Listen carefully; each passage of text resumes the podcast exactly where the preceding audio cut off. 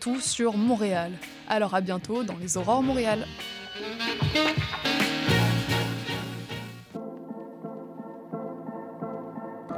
L'éducation vous intéresse? Vous souhaitez y voir plus clair? Alors l'émission Parlons éducation est pour vous. Avec Bernard Dufour et Patrick Pierrard, le dimanche de midi à 13h, soyez-y, c'est un rendez-vous.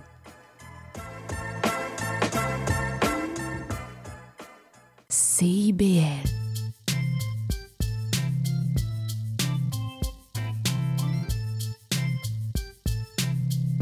CIBL 101.5 Montréal. Bonsoir, mesdames et messieurs. Vous écoutez Lire et délire. Et euh, bon, on s'excuse un peu. On a euh, dans euh, le studio, on a une ambiance très festive ce soir. On a eu un droit à un beau barbecue. Il y a des belles odeurs de pizza, de, de, toutes sortes de choses. Et c'est très festif ce soir parce que oui, Triceratops Canon est clos aujourd'hui même dans les librairies du Québec. L'auteur Baron Marc-André Lévesque, que j'adore de tout mon cœur, il écrit sur les réseaux sociaux qu'il pense à l'écriture de ce nouveau recueil de poésie depuis au moins huit ans. Il écrit, c'est un peu la suite de mes recueils à l'écrou, euh, mais surtout un pas dans une nouvelle direction. En rappelant que Baron Marc-André Lévesque, il est l'auteur de cinq livres, dont Chasse aux licornes et Toutou Tango. Ces deux recueils de poésie qui sont parus aux éditions de L'Écrou, ou euh, Feu L'Écrou, devrais-je dire, parce que c'est malheureusement une maison d'édition qui est disparue au cours des dernières années. Et donc, son nouvel ouvrage, il le recommande aux adultes et aussi aux ados qui aiment la poésie, mais pas forcément aux enfants. Et là, j'en lis un, extrait. Euh, écoutez bien, c'est formidable. On attendait la fin du monde. Sauf que là, les dinosaures sont arrivés. On s'est réveillé un peu tout le monde en même temps, les cheveux dans les airs, le regard en couette, toute la surface du globe de Robertval à Rio, habité de fond en comble par des dinosaures, qui trouvaient déjà leur confort, s'étiraient dans nos bâillements, se blottissaient dans les couvertes de nos grands espaces, comme une première neige, calme et fébrile d'être enfin installés. Vous écoutez Lire et délire.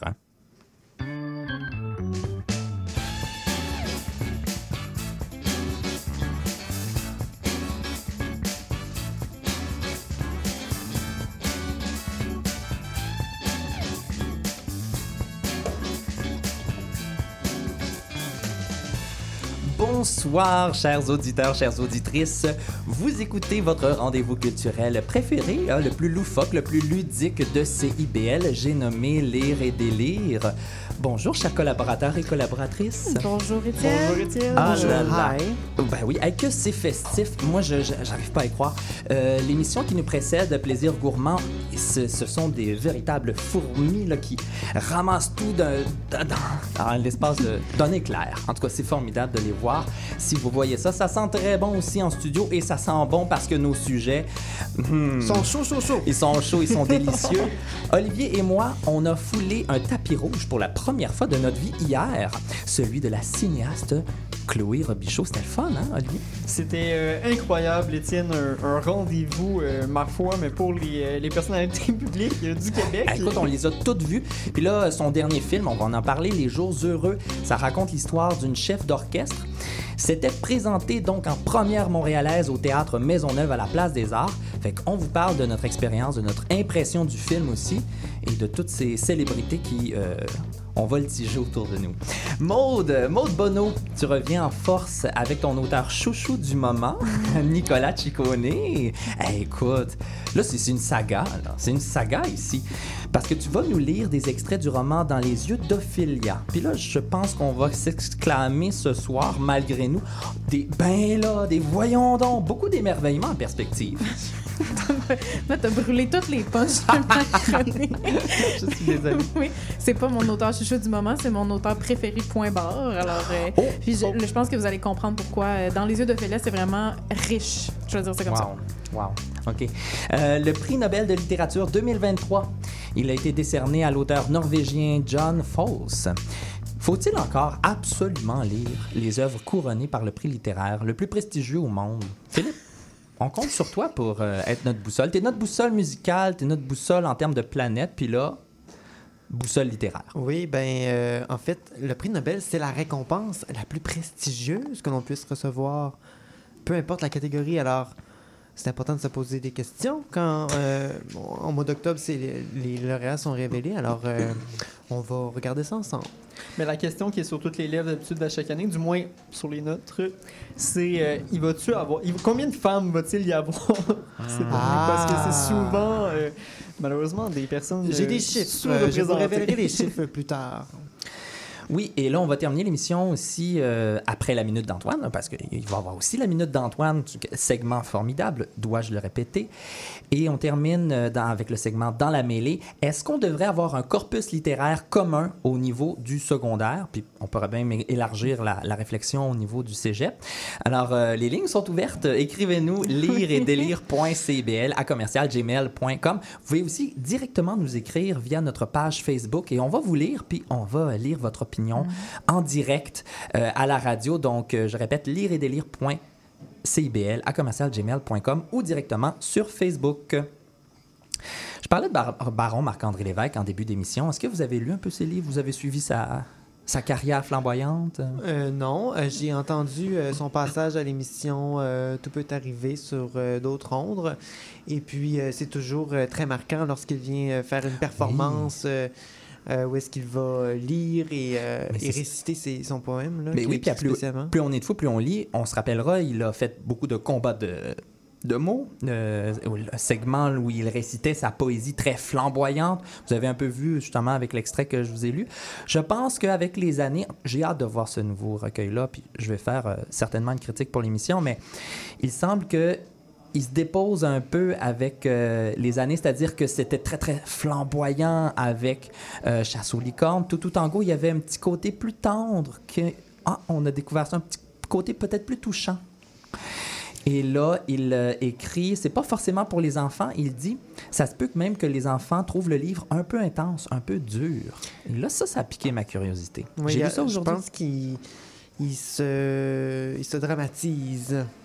Peut-être, mais peut-être pas parce que dans, je me me rappelle, dans Toutou Tango, il parle un peu du deuil de sa grand-mère, par exemple. Il y avait quelque chose d'un peu, un peu touchant. Donc, est-ce qu'il va retourner dans ces eaux-là? Je sais souvent, on utilise la, la- un peu l'absurdité pour parler de sujets très, très profonds, n'est-ce pas? Tu trouves pas? Ben, c'est un moyen d'aller toucher à des enjeux, justement, qui sont trop, sont sensibles pour nous pour y aller Mhm. directement? Alors, on passe peut-être par des truchements, par euh, l'humour, par la- les, les, les, les licornes, justement, non? Peut-être. Puis là, je, je regarde Olivier qui a de l'air très, très songeur. Peut-être penses-tu, toi aussi, aux licornes, au toutou, à toutes Euh, ces choses ludiques de la vie? J'avais lu tout, tout en- j'avais lu tango et euh, tu mentionnais le deuil de sa grand-mère, c'est un élément qui m'avait euh, mais complètement euh, Ah échappé. Je- Ça, n'est pas resté euh, Ah.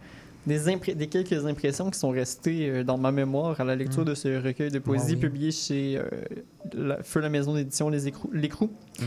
Euh, non, le deuil n'était vraiment pas un mot qui était resté. J'avais absurdité, j'avais jovial, j'avais. euh, euh, Licorne.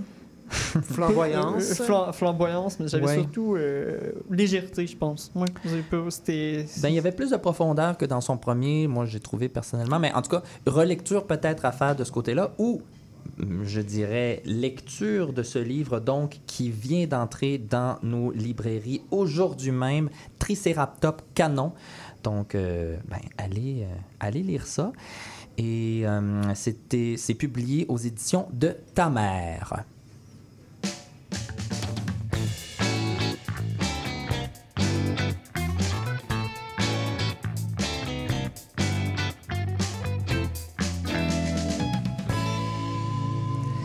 Hier soir, c'était la première montréalaise du film euh, de Chloé Robichaud, Les Jours Heureux.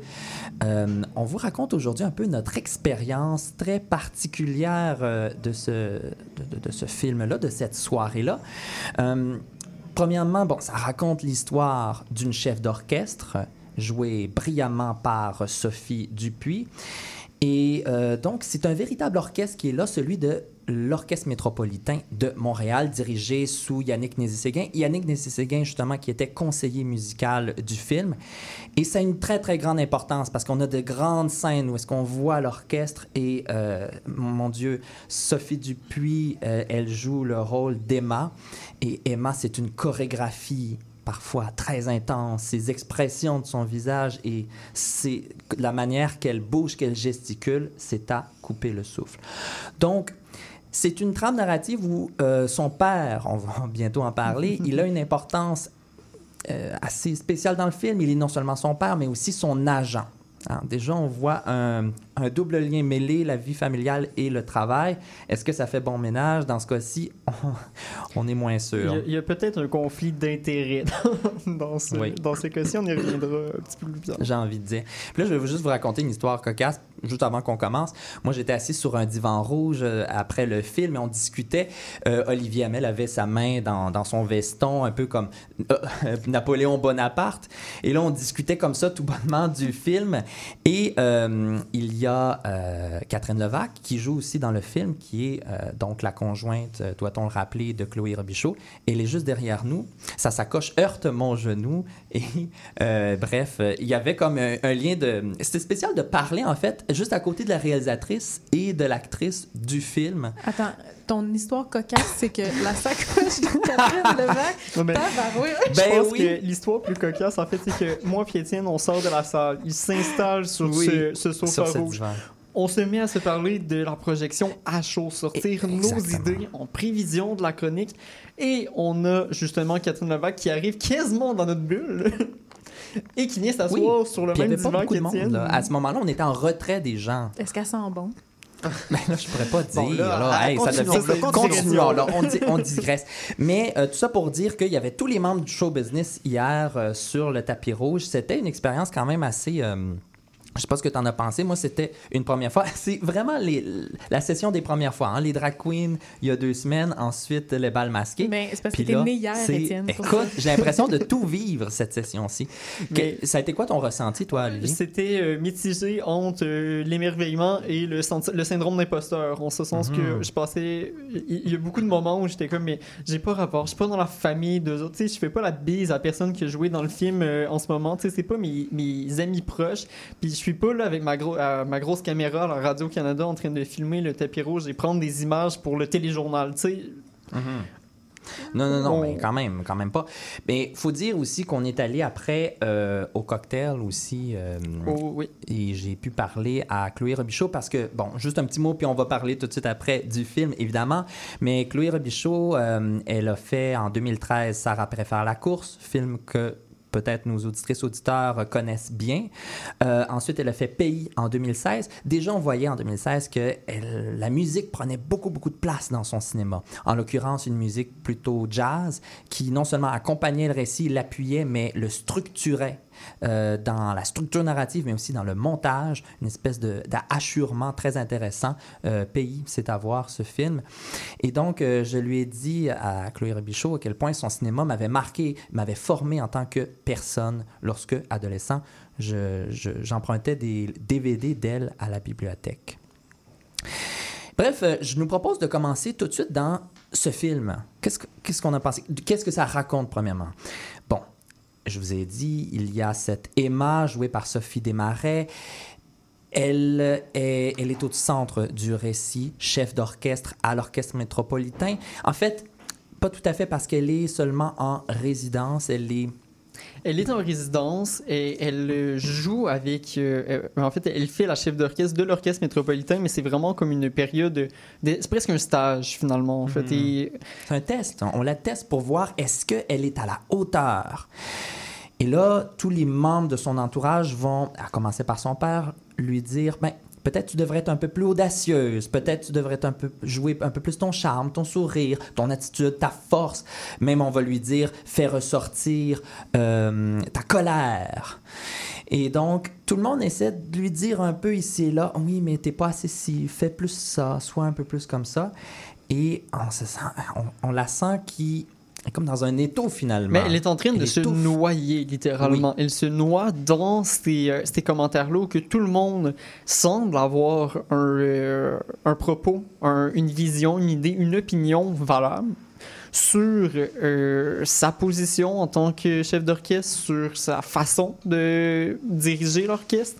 Et euh, il y a quand même quelques petites pointes qui sont lancées ici et là euh, aux propos féministes, souvent aux journalistes, mais ça, il faut les voir euh, dans, le, dans le film.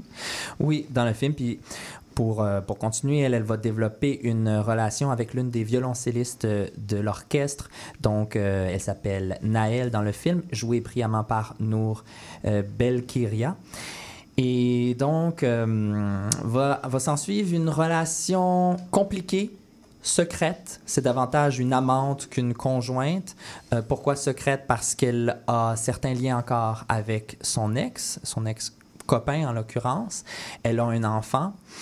Et euh, il va y avoir Emma qui va tenter de tisser des liens avec le fils de Naël euh, pour sentir qu'il y a un lien de confiance entre ces deux-là. Mais va s'y prendre parfois très maladroitement, euh, parfois euh, va, va, va- c'est ça, tenter d'entrer plus en... Comme une relation de couple Mais- réellement, mais Naël est réticente par rapport à ça. Mais Très Na- réticent. Naël a ses raisons, elles sont exprimées Oui. dans le film, et on sent qu'ils ont fait euh, Emma, elle est prisonnière de toutes sortes de, de désirs, de, volon- de volonté. Et euh, parlant de, de prison, en fait, euh, je vais tout de suite rebondir en fait sur le côté esthétique de ces films qui est assez marquant. Donc, on Mhm. est dans des plans de caméra très, très, très serrés sur euh, la tête de la Mhm. protagoniste. On est quasiment euh, posé sur son épaule tout le long. On est proche des oreilles, hein, quand même, les oreilles qui jouent un rôle prépondérant euh, sur le plan de, de la musique, entre autres. Et même quand on a des plans plus larges, on montrerait un peu plus de décors. C'est des décors qui sont encadrés par des murs, encadrés par des portes. Même, écoute, il, il faut le faire. là. La direction artistique a été excellente sur ce plan-là. Oui. Il y a un plan de la ville de Montréal et on est en haut d'un building. On est censé voir la ville et pourtant se sent enfermé avec la protagoniste dans sa Mm. tête à ce moment-là. Il y a une focalisation sur sa perspective Mhm. qui, euh, qui nous permet, je pense, d'être étouffé avec elle tout au long du visionnement. Une focalisation sur sa perspective, mais tout de même, parlons d'un personnage central, très important dans le déroulement du récit, celui de Patrick. Patrick, c'est son père, euh, incarné par Sylvain Marcel. J'avoue, j'avais des, réticences au début. Je me disais, Sylvain Marcel, hmm, je ne sais pas. Et pourtant, pas que je, je l'aime pas, mais dans ce rôle-là, je me disais, Hmm, c'est audacieux et finalement, franchement, renversant. J'ai trouvé son jeu tout en nuances et là, je sais qu'on a peut-être un, un désaccord des visions peut-être un peu différent de ce personnage-là. Pour moi, c'était quand même un être nuancé. Il manipule beaucoup, et sa femme, et sa fille Emma, mais il n'est pas que manipulateur. C'est un être qui est blessé. On le comprend de par l'enfance qu'il a eue, une enfance hum, baignée dans la violence avec son père notamment. Et lui, il veut marquer une, une coupure sec avec son passé. Il refuse de regarder vers le passé. Il dit non, il faut absolument regarder vers l'avant. Puis on comprend que c'est des traumatismes finalement qu'il ne qu'il qu'il se sent incapable de gérer, qu'il ne veut pas gérer et qu'il est incapable de gérer. Donc euh, il focalise sur l'avenir. Il dit c'est le futur euh, qui compte seulement. Et ça va un peu influencer, j'ai envie de dire, euh, la vision de, de sa fille. D'ailleurs, il a quand même une grande emprise sur elle. Emma, elle tente de répondre aux attentes de son père. Elle tente de répondre à l'image que son père voudrait qu'elle soit. Je suis pas tout à fait euh, d'accord avec toi, Étienne, Je t'en sur, euh, plusieurs, euh, sur plusieurs points. En, fait, je me questionne sur cette, cette volonté. Encore, même encore après bientôt euh, 24 heures, je me questionne sur cette volonté de correspondre à- au désir du père parce que il y a une notion de peur qui est quand même assez importante. Mm. Et ça, elle en fait mention. Elle, il y a une peur du, de certaines réactions du père et c'est à se, deman- à se demander à un certain point si est-ce que c'est vraiment une volonté de vouloir lui faire plaisir ou c'est juste par peur des représailles qu'elle va agir euh, comme elle agit, qu'elle va le tenter de, de justement lui, lui faire plaisir, comme tu l'as dit. Euh, je te l'avais mentionné à chaud à la fin du spectacle. Pour moi, le personnage du père est un personnage profondément machiavélique et manichéen et je choisis mes mots pour le dire. Ben oui, tu m'as parlé de Machiavel, tandis que Catherine Levac était à deux pas de nous, sur le même divan que moi. Ça, je m'en rappelle très bien. Mhm. La Oui. sacoche sur tes genoux, oui. Euh, c'est ça. Euh, parce que comme tu le dis, ce, ce personnage-là, c'est un personnage qui est manipulateur de A à Z. Il manipule tout le monde autour de lui. Hmm. Il est conscient de ces manipulations-là. Et il a une vision manichéenne du monde qui est basée sur cette fameuse dualité entre le bien et le mal, où son propre père à lui est associé au mal. Et donc, si il fait tout différent de son propre père à lui, il est nécessairement dans le bien. Et donc, c'est un personnage qui a cette vision duelle-là et qui ne se rend pas compte des nuances qui existent, qui font qu'il le fait plus de mal à sa fille encore, j'ai l'impression. Euh, pour moi, Les Jours Heureux, je crois que c'est un film sur la violence. Oui, c'est un film sur les Mhm. émotions. Je suis d'accord. Oui, c'est un film sur euh, certaines euh, réalités, une certaine portée féministe, on, on se le cachera pas, mais c'est surtout. Est-ce mais est-ce que c'est un film sur la violence? Je pense que c'est un film sur l'émancipation. Je pense que c'est un film sur l'émancipation. Je pense que c'est un film sur ouvrir son oreille pour vraiment écouter. euh, Bon, en tout cas, je, je- je voudrais quand même dire et rappeler que c'est un film d'abord musical. Euh, J'ai une question Oui. euh, rapidement pour de, de la part d'un un auditeur qui préfère rester euh, anonyme. Anonyme, OK? Oui, ça dit. On sait que Sylvain Marcel joue le rôle du père, mais selon vous, qui est le daddy dans Qui le est le... film? Pardon, je m'attendais pas à ce qu'on aille là. Euh, Vous voyez qui le pourquoi il, daddy? il préfère rester Ben, je comprends, c'est gênant. Euh, Il n'y a pas de, il y a pas de Il n'y a, pas- daddy. il y a pas d'Adi dans le film. Il n'y a pas de daddy, fait qu'on va le Oh. décevoir. Puis je vais tout de suite continuer. Même pas Catherine Levac. Non, Non, mon vraiment, Dieu, vraiment mon. Dieu, absolument pas. Et euh, Bon, mais il non, sera déçu. cet désolé de, auditeur. de cette- pour cet auditeur. Non, mais j'ai envie de dire, c'est un film quand même, il faut le dire, qui est très musical. Le producteur le dit aussi, euh, il y a très peu de films avec un orchestre où on l'entend réellement jouer.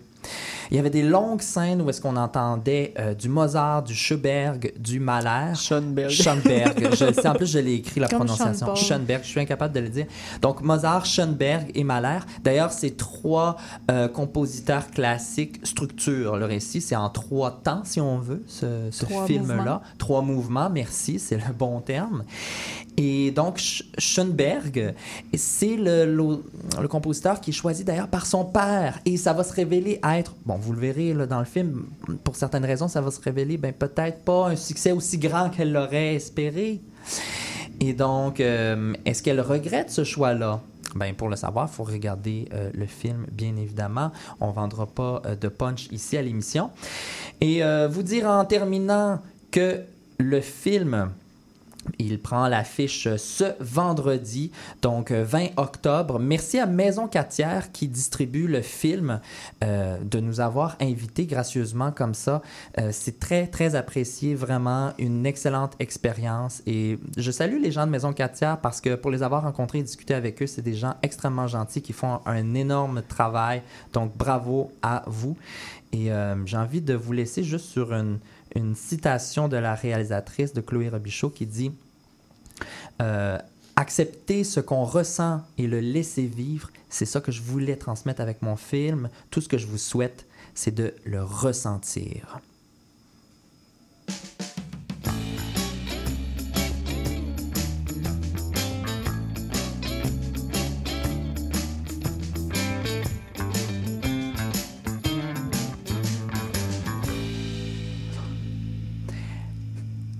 Alors, c'est l'heure d'un segment formidable, un fameux segment. Et euh, moi, je me garde la surprise parce que je sais même pas de quoi va nous traiter aujourd'hui Antoine. C'est une surprise à toutes les semaines. Et Antoine, de quoi tu nous parles aujourd'hui? Ah, Étienne, Étienne, Étienne. Hey boy, ça commence bien. Je prends ici une petite pause de l'horreur traditionnelle puis de l'Halloween. Vous savez, c'est mon, mon créneau thème depuis deux semaines. Une éternité dans le monde de la radio. Euh, ben oui, je, je Wow. veux m'éloigner, je veux me distancier, me dissocier de ce créneau-là pour montrer ma versatilité comme chroniqueur. Je suis pas juste un metteur en ondes. Je veux pas rester emprisonné dans un carcan créatif. Wow. Vous connaissez le dilemme, n'est-ce pas? C'est vrai. C'est vrai. Donc, cette semaine, j'ai décidé de vous parler de l'horreur non traditionnelle en fiction. Euh, J'entends tout de suite Philippe qui me dit Mais qu'est-ce que c'est ça, l'horreur non traditionnelle? Qu'est-ce Ben oui. que c'est? Oui, c'était Ben la oui. syntaxe de Philippe, d'ailleurs. Eh, Exactement, Oui. qui renchérit tout de suite en me disant ben c'est pas la même chose que l'horreur traditionnelle dont tu Mm. viens juste de dire que tu ne parleras pas. Non, c'est totalement différent. Wow. Donc, Merci je- de le remettre à sa place. Mais exactement, des fois, Philippe, il va un peu trop loin. Ben Pardon. d'accord. Oh, Mais- mon Dieu. Ah oui. Les couteaux volent bas. Les têtes roulent. Je dois Attention, fourni- fille. Je, je dois dire tout de suite, l'horreur non traditionnelle, c'est un terme que j'ai inventé dans le métro en m'en venant. Ah bon. Euh, J'espère que ça va prendre comme une traînée de poudre puis devenir aussi hip que le terme no cap chez les jeunes. Donc, on Wow. croise les doigts. Oui, qui Mais- veut dire euh, ne pas mettre en majuscule, je pense. Ah oui, je, je crois que c'est exactement ça que Ah, ça je pensais que ça voulait dire pas de condom. Ça va dans tous les sens. Là. Bon, le mode, là, cessez de m'interrompre, s'il vous plaît. J'y arrive. Pour moi, l'horreur non traditionnelle, c'est un terme générique qui regroupe euh, les genres d'horreur qui n'utiliseront pas les peurs usuelles qu'on a. Les monstres, les tueurs, les esprits, les zombies, les requins tornades ou encore les piranhas coquins qui ont un faible pour les gens en maillot de bain. Mm. Ce dont tout le monde a peur, quoi. euh. Évidemment. Faites attention, hein, dans les plages, Faut, là, faut les être mers. prudent. Non, même c'est Oui. dans les piscines, les piranhas coquins. Donc, euh, ça. faites doublement attention. Ah oui. Euh, bien souvent, on parle aussi d'horreur psychologique lorsqu'on veut parler de ce genre d'horreur non traditionnelle. Euh, dans le fond, la base de ça, c'est qu'on essaie de créer une tension qui est basée plutôt sur l'atmosphère, des sons étranges, l'exploitation des peurs du personnage et des spectateurs-spectatrices. Plus communément, dans la langue ordinaire qu'on utilise tous ici autour de la table, on pourrait traduire ça par une ambiance glauque, une atmosphère, une atmosphère lourde et mystérieuse ou tout simplement un vibe saprement zinzin. Mm. Oh, Puis, ça prend zinzin. Exactement. Puis, vu que je vous introduis ce soir à cette sous-catégorie d'horreur-là, j'aimerais ça vous faire une petite euh, suggestion, si vous avez le goût de tenter euh, l'épouvante en fin de semaine. C'est le film Antiviral ou Antiviral de Brandon Cronenberg, dont j'ai brièvement fait mention la semaine dernière, euh, et dont le synopsis va comme suit. Sid March est employé d'une clinique spécialisée dans la vente et l'injection de virus ayant infecté des célébrités. Mais il vend aussi des échantillons pour son propre compte à de puissantes organisations criminelles. Donc, c'est c'est un l'histoire synopsis. du COVID. Hey, toute une histoire. Ben oui, c'est ça, ça me fait penser. Pas du tout, c'est fait en 2012. Donc, Oh. c'est c'est très Année des grèves, des manifestations, il y a peut-être La, Ouais. fin, la fin du monde. Euh, conspiration. Au décembre. Oui, oui, le monde a terminé en 2012, puis on s'en est pas encore rendu compte. Mais c'est moi, c'est un, un concept que j'ai trouvé très, très intéressant, là, qui sort complètement de ce qu'on voit d'habitude. Puis, tu- pour les gens là, qui n'ont pas trop compris le synopsis à la maison, là, on pourrait vulgariser ça là, comme en gros, si j'allais, moi, Antoine, à mon Jean Coutu traitant, pour me faire injecter une grippe H1N1, tout droit sorti du cellier de Jean-Marc Parent. Mais euh, je, je Trop réalise, d'informations pour moi. je réalise que ça fait très, très 2004 bon. comme blague. Donc, euh, Oui. je, je rétracte tout de suite. Ah, c'est bon. Il n'y a rien de plus de 2004 que Jean Wow, Coutu. Wow, wow. C'est surtout le Jean-Marc Parent et la grippe H1N1, mais bon, on laissera aux auditeurs auditrices le choix de décider. euh. Antoine, tu te surpasses de semaine en Ah. semaine. Franchement, là, euh, Tu as un baume sur mon cœur, même si tu m'as insulté au début. rendu qu'on on fait des blagues de 2004. Non, mais franchement, euh, très bonne, euh, très bonne mini chronique. Puis j'invite les gens, là, je le rappelle, on va aller à la pause dans quelques instants. Puis pendant la pause, vous avez à peu près une minute et demie pour nous écrire lire et délire.cibl à, euh, à commercialgmail.com ou directement sur notre page Facebook. Et on veut savoir est-ce qu'on devrait avoir un corpus littéraire commun au niveau du secondaire? C'est-à-dire, est-ce qu'on devrait lire tous les mêmes livres au secondaire ou laisser la liberté aux enseignants et aux enseignantes? Et faites vite parce que je vois déjà que la boîte de courriel déborde Ouais. en Oui, ce moment. mais là, j'ai j'ai une minute et demie pour vous lire, fait que go, euh, écrivez-moi. Néo-Québec à la radio, c'est tous les dimanches de 13 à 15 heures sur CIBL 101.5. C'est un rendez-vous.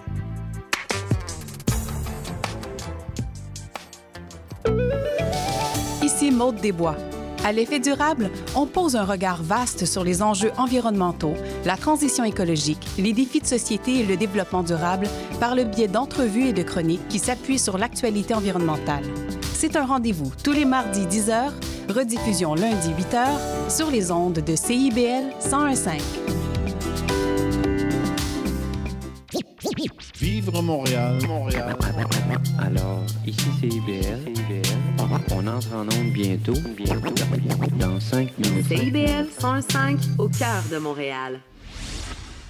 La musique peut cacher certains trésors insoupçonnés. Que ce soit la musique d'un artiste connu ou tout simplement un groupe dont vous n'avez jamais entendu parler, je vous fais découvrir ou redécouvrir leur parcours à travers leurs chansons. Que ce soit du rock, pop, disco, new wave, du progressif, des années 60, 70, 80, 90 jusqu'à aujourd'hui. Face B avec Oli Poitras. Le dimanche de 19 à 21 h à CIBL 1015. Mon nom est Jason Dupuis, alias Le Cowboy Urbain. Je vous invite au cœur de la musique country tous les jeudis de 16 à 18 heures, en rediffusion mercredi 14 heures à CIBL.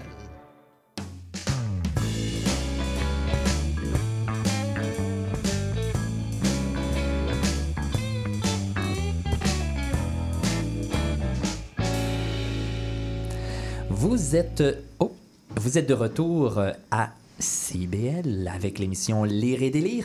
Et là, je disais à Maude, euh, hey, je l'aime bien ta virgule musicale. C'est à ton image. hein. C'est un Mhm. petit peu, euh, doum, doum, doum, doum, hein, un petit peu cowboy, là, tout ça. Et Mhm. justement, en parlant de cowboy, ben, vous savez, parfois, avec le flot de livres qui sort par année, ben, on peut échapper des perles littéraires. Et ici, à Lire et délire, ben, on ouvre les yeux tout grands pour trouver ces pépites. Ouvrez grand vos oreilles et entrons ensemble dans les yeux d'Ophélia, roman écrit par Nicolas Ciccone, paru en 2015 aux éditions Libre Expression. Ça n'aurait pu être aucune autre maison d'édition, je te le garantis. Ben, écoute, et moi, je ne, je ne me peux plus, je veux entendre dans les yeux d'Ophélia. Mais qu'est-ce qui se trouve dans ce beau roman avec une couverture? Je sais pas si tu peux nous la décrire quand même, mais il faut, je pense qu'il faut commencer par ça. Euh, oui, bon, dans les yeux d'Ophélia, on a euh, un, un portrait euh, très rapproché, un très gros plan Oui. euh, sur le visage d'une femme, mais on le voit de haut. Donc, euh, on voit comme le dessus de son sourcil, le dessus de sa paupière. euh, puis son nez blend, on, on est, à cause de la lumière, on voit pas le nez du tout. Et puis, en bas, dans le bas de l'image, on a un champ de coquelicots. Oui. Euh, c'est euh, ça a rapport là. les coquelicots arrivent dans l'histoire à un moment donné mais je pense pas que je vais le mentionner parce que ça sert à rien ça sert strictement à rien Alors, qu'est-ce que ça raconte, cette histoire-là? ah c'est ben, en fait avant de raconter l'histoire je vais mettre quelques faits euh, de l'avant. Oh, alors euh, non ce texte n'est pas féministe. En fait c'est l'inverse d'un texte Hein, féministe. comment ça? euh, le, le seul personnage féminin, non, il y en a deux. Il y en a un qui est plate, plate, plate, de chez plate. Puis dans le sens où ça. même elle est, elle- Catherine est vendue comme étant la, la personne la plus monotone de l'histoire. Puis l'autre personnage n'a juste aucune agentivité. Donc euh, c'est deux, euh, deux personnes très jetables. Et Donc, euh, on ne croit pas finalement à ce personnage-là. Non. Euh, deuxième fait que je mets de l'avant, non, ce texte ne passe pas le test de Bechdel dont euh, Juliette nous a parlé à la, à la dernière oui, saison. Euh, les, les femmes ne se parlent pas. Les deux seules femmes ne se parlent pas dans le roman. Et si ça vous dit quelque chose, je vais pas passer une, une éternité là-dessus, mais on a vraiment affaire à- ici à une, ce qu'on appelle une manic pixie dream girl. C'est un mot bien élaboré pour dire que c'est des personnages féminins qui ne servent, le- qui ne servent que à, à soutenir du moins le, le personnage principal qui est masculin. Donc, on pense à le personnage de Summer dans 500 Days of Summer, je ne sais pas si vous l'avez déjà vu, euh, à le personnage de Clementine dans Eternal Sunshine of the Spotless Mind. Euh, c'est des personnages qui sont un peu, euh, un peu loufoques, qui- aident euh, le personnage principal à retrouver le goût à la vie, puis à la fin du roman disparaissent. Donc, c'est des, des personnages avec aucune profondeur qui sont là seulement pour aider le personnage principal masculin. Des personnages ustensiles. ustensiles. Dernier fait qu'on met de l'avant, oui, ce roman est très, je vais utiliser un terme anglais parce que j'ai pas trouvé de traduction, horny. Euh, Horny? Oui, Ben oui. Euh, libidineux, peut-être? Libidineux, c'est Érotique? excellent. Non, c'est pas érotique, Ah. on dit pas ça. C'est plus l'histoire qu'on sent. OK, mais c'est les pulsions, les pulsions les pulsions, factuelles. ouais.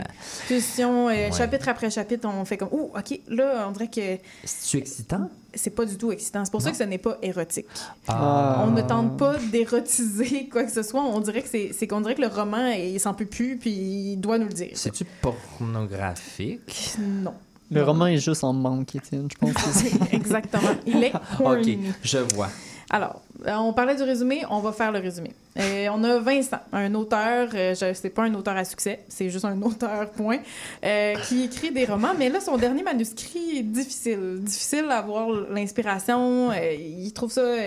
il trouve ça plus dur de sortir des idées, puis il s'en va voir son, son éditeur avec son dernier manuscrit. Son éditeur, il dit Ben voyons, Vincent, c'est donc ben- donc ben pas bon. C'est vraiment pas bon ce que tu as écrit. Je vais vous lire exactement ce qu'il lui, je vais vous lire exactement ce qu'il lui a dit. Comment veux-tu que je m'attache à tes personnages? Un détective névrosé, une psychologue instable et un horrible tueur en série. Ton manuscrit m'a déçu. J'attendais un ouvrage qui donne de l'espoir et tu me livres un thriller affolant. Ce roman n'est pas du Vincent Figaro. Donc, Oh! on apprend que le, le personnage s'appelle Vincent Figaro. C'est une attaque directe à, à son Capital- estime. Oui. Capital symbolique. Oui. Oui, et euh, c'est aussi, bon, on s'attendait à quelque chose qui donne de l'espoir. Fait que là, Nicolas Ciccone, on dirait qu'il s'est donné comme mission de nous donner ce roman qui donne de l'espoir.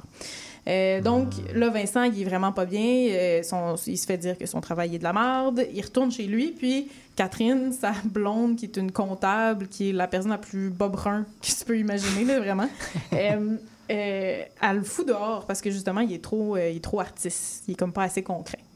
Fait que là, en une même journée, il se fait dire que son manuscrit, c'est de la merde et il n'y a plus de maison. fait que Vincent, il va pas bien. Au bout du rouleau, Vincent, ça, oui, Vincent, il se retrouve au Musée des Beaux-Arts.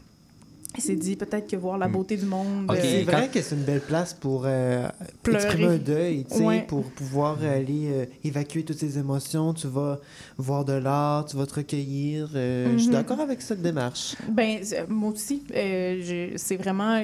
Tu t'en vas dans une place où personne est supposé te parler, donc tu n'as pas à interagir avec personne. fait. Tu peux vivre ton. ta- ta- Puis les gens peuvent même se questionner, dire Oh, mais est-ce qu'il est autant émotif parce est qu'il touché il est par touché l'art. par l'art Ouais.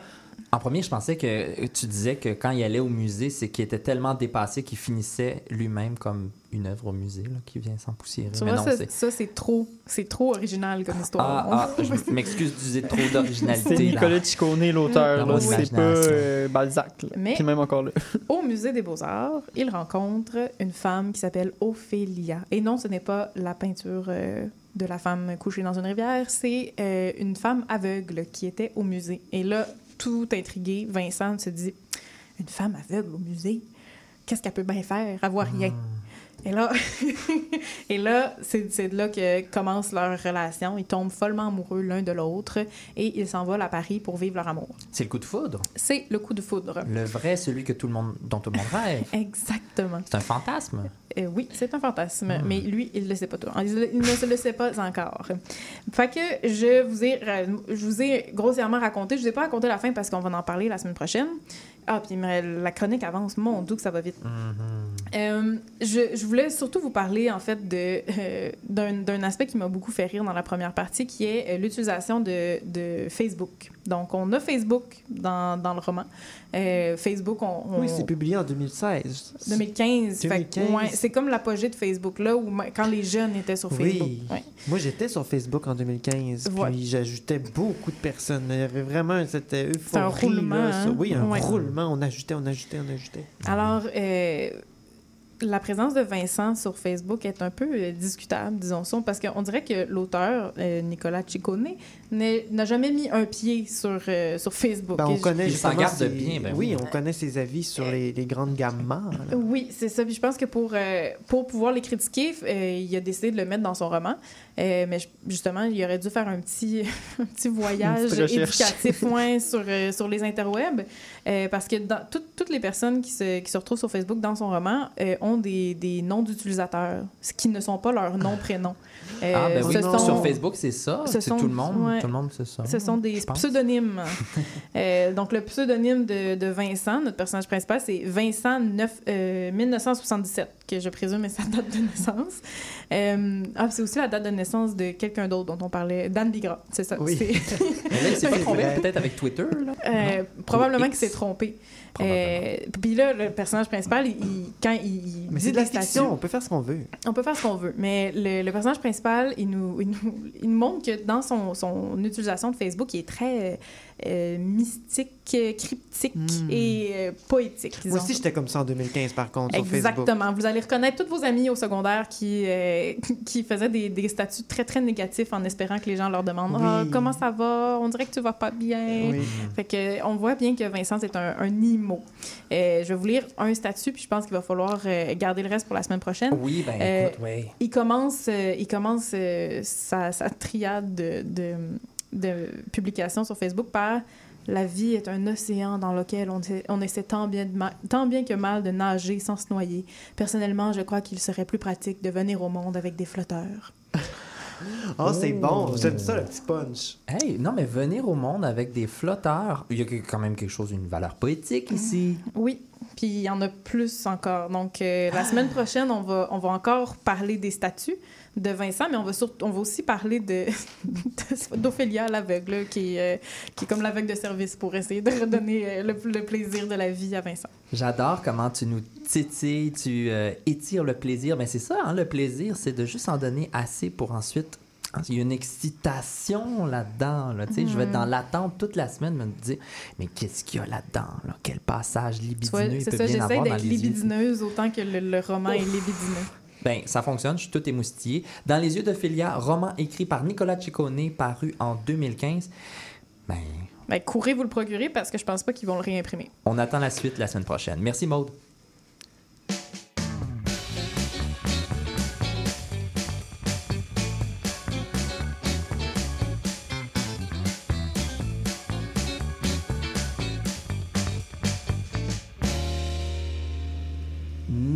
1959, John Fosse est un romancier, essayiste et dramaturge norvégien.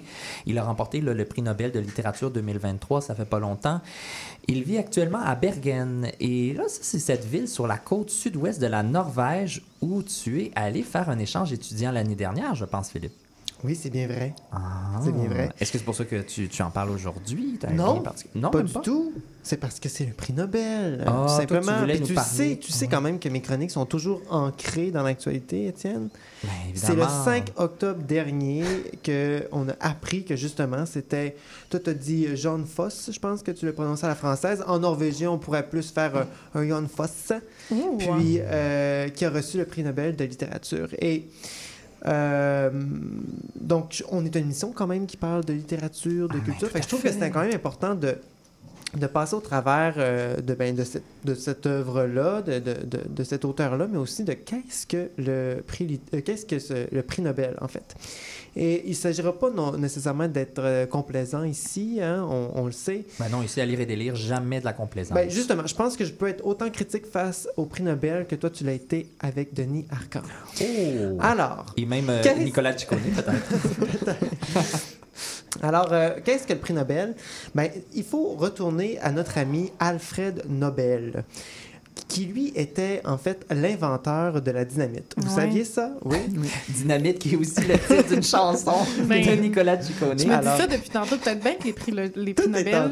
c'est full legit. Alors, c'est une...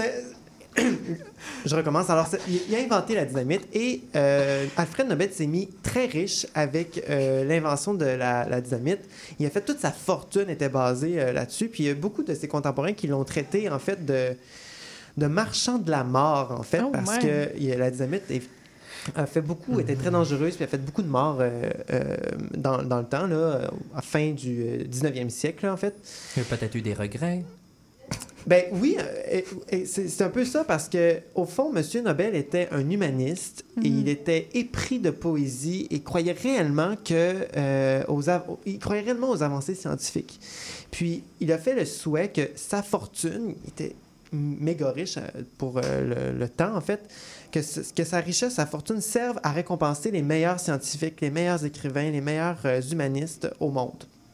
Donc, c'est depuis 1901 que, euh, les prix, que prix Nobel sont donnés à ceux qui, par leurs œuvres euh, humanitaires, artistiques, scientifiques, euh, qui font avancer le monde, qui sont, remis à ces gens-là. Bon, donc voilà.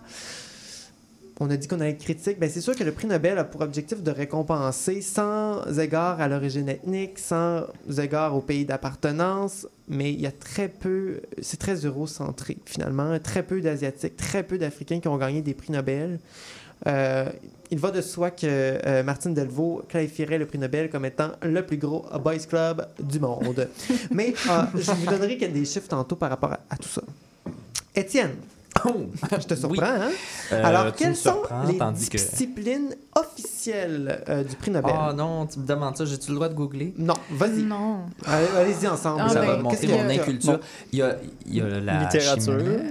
Littérature, chimie. Chimie, physique, physique, la paix, Oui, c'est ça, j'allais dire la paix, la, la, la Mais- discipline de la paix. santé, médecine, médecine. C'est ça. Alors ça, c'est les, cinq, les cinq qui sont Bravo, officiels. Olivier. Puis, euh, il y a aussi le prix Nobel d'économie. Sauf Ah, que celui-là, c'est un faux prix Nobel parce que euh, ce n'est pas dans le testament de- d'Alfred Nobel, Non, l'économie. puis est-ce qu'il y a un économiste qui est un humaniste, si je me pose la question? Bon, ça, on pourrait demander à Jean-Paul Stack, qui d'ailleurs avait refusé, lui, le prix Nobel de littérature, on se rappelle. Un on petit se rappelle pas, j'étais pas là. mais euh, mais c'est en 1968, là, tout simplement, que le prix Nobel d'économie a été inséré. Hmm. Euh, à qui donne-t-on le prix Nobel? Bon, on a parlé Ben, de j'allais te le demander. Ben, en gros, là, Étienne, il ne faut pas être TI, Euh, ça, ça veut dire quoi, TI, ça? euh, triple idiot. Il ne faut pas être un triple idiot C'est pas moi, recevoir- ça, quand même. non. C'est pas parce que je suis pas capable de nommer des catégories. Là, non, de... non, non, non, c'est ça. Il faut être vraiment d'une sommité dans sa matière. Mais au moins, tu n'auras pas le prix Nobel, je pense, Étienne. Un autre, Pas pour, pour celui d'intelligence. un autre des critères, c'est d'être d'être vivant. Généralement, là, la plupart du temps... non, non, mais, non, mais c'est vrai. J'ai rempli le premier critère, j'ai des chances. Continue, Non, si j'ai hâte d'avoir le deuxième. On ne décerne pas... Normalement, on ne décerne pas le prix Nobel de façon posthume. C'est pour Hmm. un artiste, un scientifique vivant. Normalement, c'est ça. C'est quand même important parce qu'il y a une bonne bourse qui est associée au prix Nobel. Oui, euh, c'est quand même assez d'argent. Puis d'ailleurs, message à toutes les institutions pour lesquelles j'ai fait une demande de bourse, n'attendez pas que je sois mort pour me subventionner. Oh, c'est dit. Alors, euh, Les institutions qui nous écoutent, justement, ce soir, on les salue. Et aussi, une dernière chose qu'il faut savoir, c'est que le prix Nobel euh, est donné pas pour une œuvre en tant que telle, mais pour l'œuvre entière d'un écrivain, pour, la- en littérature du moins. Et euh, lorsqu'on parle de prix Nobel de littérature, ben, il va de soi qu'on se pose la question, ça pose en fait la question, ben, quelles sont euh, les œuvres qui redéfinissent la littérature mondiale, dans- surtout dans un contexte de globalisation Ouais. de, de nos jours, où est-ce que la littérature franchit les, les frontières de- du pays? Fait que moi, je, je vous pose la question présentement, quelles sont les, vos œuvres, les, les- à quoi vous pensez que lorsque je, si je vous dis littérature classique, c'est quoi les œuvres de la littérature là, qui sont classiques? Vas-y. Ouais, moi, c'est euh, L'amant de Marguerite Duras. Ah oui, c'est une bonne réponse. Mm. Tu sais, les œuvres qu'il faut absolument avoir lues. Tu sais, on vous dit, tu as étudié en Ouais. littérature, bien évidemment que tu as lu. Ben, Gatsby le Magnifique ou euh, The Great Gatsby. Oui, Oh. c'est bon, ça, c'est de qui ça? Euh, C'est F. Scott F. Fitzgerald, Scott. Ah, bon, un Américain. très bien. C'est bon. Toi, tu dirais quoi, euh, Étienne? Et J'ai envie. Ben, c'est sûr qu'Albert Camus, je l'adore, mais le mythe de Sisyphe en particulier, c'est un essai pour moi qui est incontournable. Tout le monde devrait avoir lu ça. OK, ça, c'est pour Oui. toi, hein? Mais... Ben, c'est pas- Mais pour- général- pour- pour non, tout le non, monde. mais Je, je fais des blagues, mais euh, tu sais parce que les classiques, c'est c'est ça qui sont qui est particulier avec les classiques, c'est que c'est établi par des critères qui sont très subjectifs Mm. et sans que les raisons soient justifiées en fait. Puis euh, c'est toujours établi ces critères-là par des institutions qui sont très obscures, euh, puis que qui qui sont pas très transparents en fait sur les raisons pour lesquelles ils établissent des, ces Mhm. œuvres-là, pourquoi on devrait vraiment les lire. Donc, euh, je saute euh, pourquoi est-ce que on ne devrait pas... euh, pourquoi est-ce que le prix Nobel est un boys club? Ben, je le saute, mais je le dis quand même. là. seulement 17 femmes ont, été, à- ont, ont reçu le prix Nobel sur 120. Donc, euh, c'est très peu, là. Et Hmm. puis, la dernière, c'est Annie Arnaud l'an- l'année de- l'année dernière. La dernière, c'est Annie, Annie Arnaud en 2022. Et euh, Alice Munro en 2013, qui est la seule Canadienne à avoir eu le prix Nobel. Même pas Margaret Atwood. Euh, non. Ça s'en vient. Ben oui, elle est, pas, elle est encore vivante, elle. Elle est encore vivante, oui. Alors, euh, j'ai lu pour vous le roman de Hyun Foss, euh, le roman Au tombé de la nuit. C'est un dramaturge, romancier, poète, essayiste. Il a écrit des livres pour enfants. Il a aussi traduit euh, beaucoup de- d'œuvres.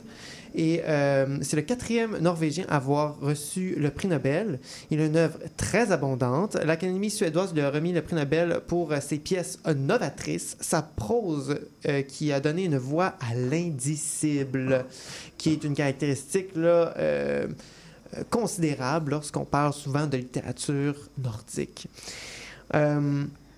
Alors, j'ai lu pour vous son roman écrit originalement en néo-norvégien, euh, publié en 2014, puis en 2016 là, en français.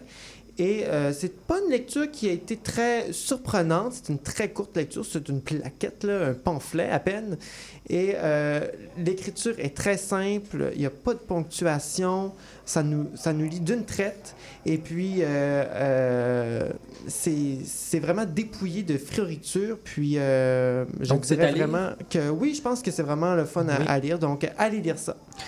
Donc, euh, passionné de littérature norvégienne ou pas, hein, passionné de prix euh, Nobel peut-être, on va lire euh, ce roman donc Au tombé de la nuit. Et nous, on avait un professeur, parce qu'on est tous en littérature évidemment, euh, ben, en fait presque. Presque. Presque. Et on avait un professeur du nom de Isaac Bazier, qu'on salue s'il nous écoute ce soir. Et lui, c'est vraiment le- l'expert du prix Nobel. Puis moi, ça me faisait toujours rire parce que dans nos cours, il disait si vous voulez savoir, en fait, si vous voulez écrire un roman et euh, à- à remporter le prix Nobel, venez me voir, j'ai la recette. Alors lui, en toute modestie, il voulait pas le prix Nobel, mais il le donne gratuitement à qui de droit. Donc si vous voulez écrire un prix Nobel, veuillez contacter Isaac Bazier à l'UCAM. Dit, J'ai la recette, mais je n'ai pas besoin de l'argent. Et ça, ça c'est- dit- ça, ça dit ça beaucoup. complète la citation. Un vrai Ah. humaniste. Crée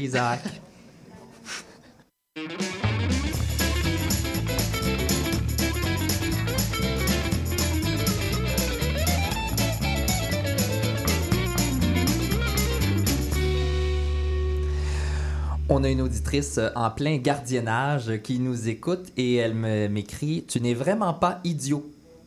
Alors, euh, parce que j'ai dit tout à l'heure là, que je. je- je- Mais est-ce que tu es un triple idiot? je je ne sais pas. Écoute, euh, va- peut-être la personne va nous répondre. Euh, c'est le segment Dans la mêlée. Est-ce qu'on devrait avoir un corpus littéraire commun au niveau du secondaire?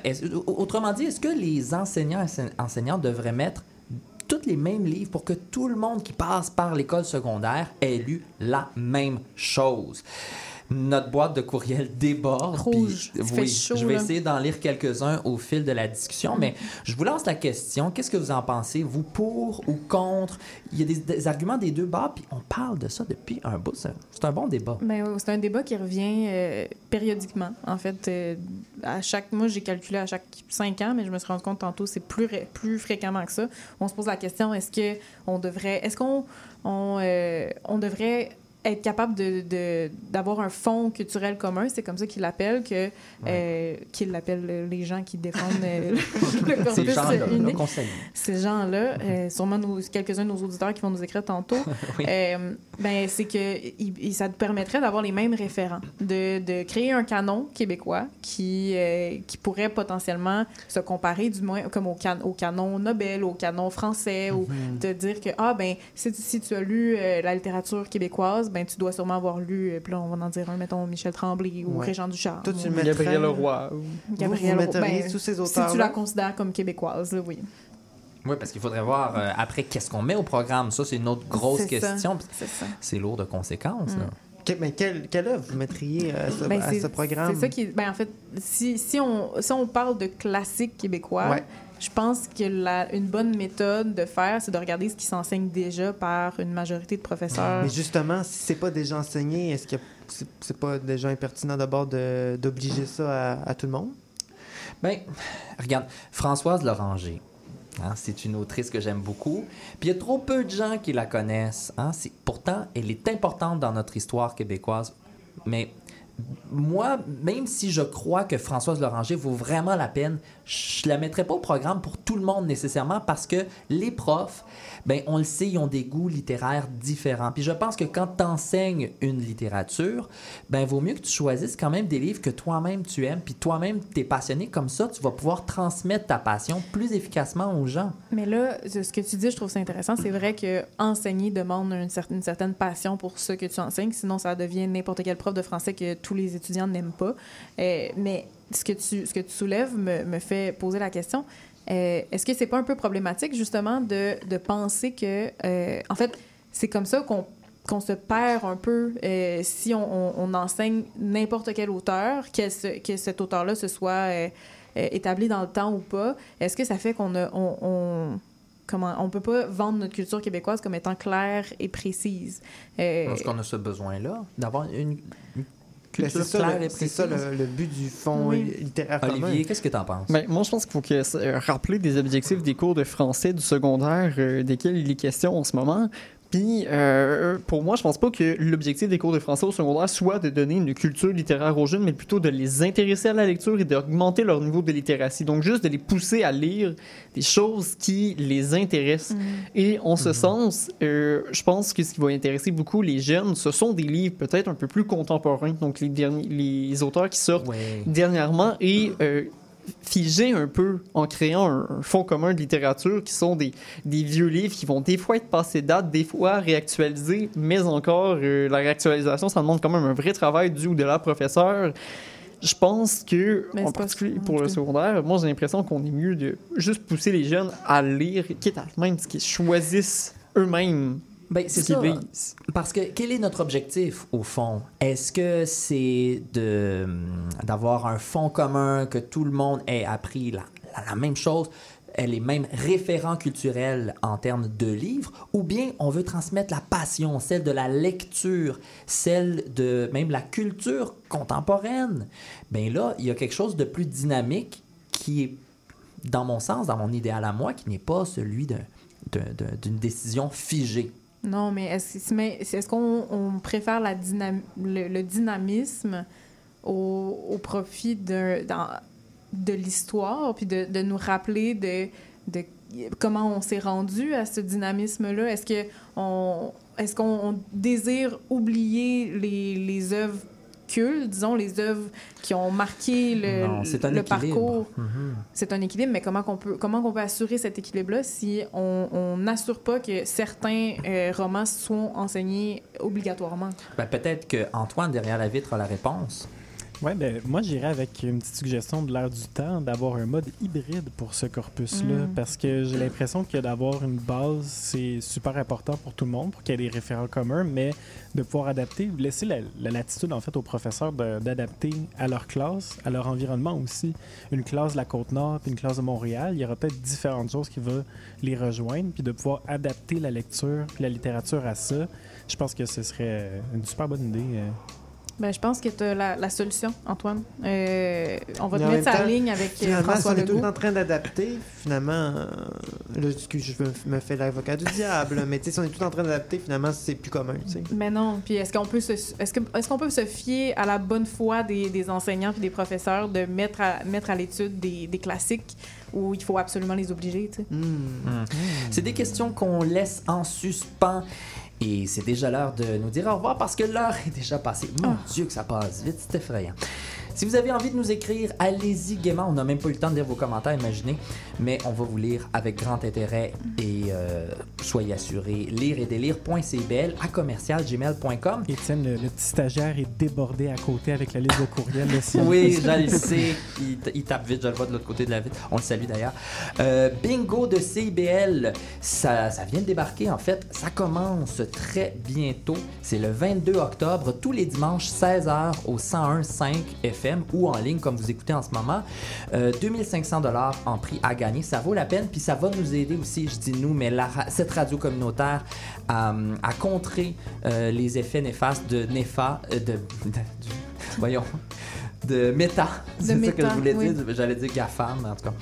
On remercie, on remercie justement CIBL de nous offrir cette magnifique chance de- d'enregistrer ici en studio. Mhm. Antoine Beauchamp pour la mise en onde, merci beaucoup. Simon Pelletier, on écoute en ce moment sa musique. Merci à la formidable équipe, je vous adore, à la Ah, chronique. on est- on est full legit. Vous êtes full legit, certains, surtout Olivier Hamel. Et mon chroniqueur préféré, ben préféré, non, mon co-réalisateur préféré, Philippe Doucet. Oui!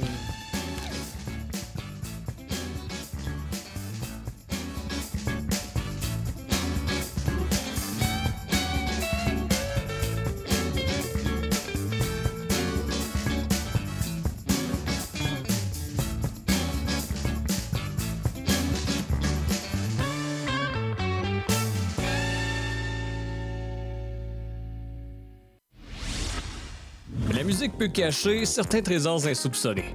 Que ce soit la musique d'un artiste connu ou tout simplement un groupe dont vous n'avez jamais entendu parler, je vous fais découvrir ou redécouvrir leur parcours à travers leurs chansons. Que ce soit du rock, pop, disco, new wave, du progressif, des années 60, 70, 80, 90 jusqu'à aujourd'hui. Face B avec Oli Poitras. Le dimanche de 19 à 21 h à CIBL 1015. Ici Yvan Bugeaud de l'émission Folie douce. Expert en santé mentale depuis 1991, Folie douce repousse les préjugés et tabous. Témoignages, entrevues d'experts, chroniques, toutes les facettes de la santé mentale en une seule émission. Folie douce est le rendez-vous radiophonique révélant le vrai visage de la santé mentale. Lundi matin 11h et en rediffusion mercredi matin 8h à CIBL 1015. Monsieur Bull et compagnie, un magazine radio sur le vin, la bière et les spiritueux. Des conseils pour mieux boire. Guinaël Revel et son équipe parlent du bio, de la viticulture, des spiritueux, des vignobles du Québec, du Canada, de toutes les nouveautés de la planète vin et une chronique fromage. Monsieur Bull et compagnie, les vendredis de 9h à midi, rediffusion les dimanches 21h à CIBL 1015 Montréal.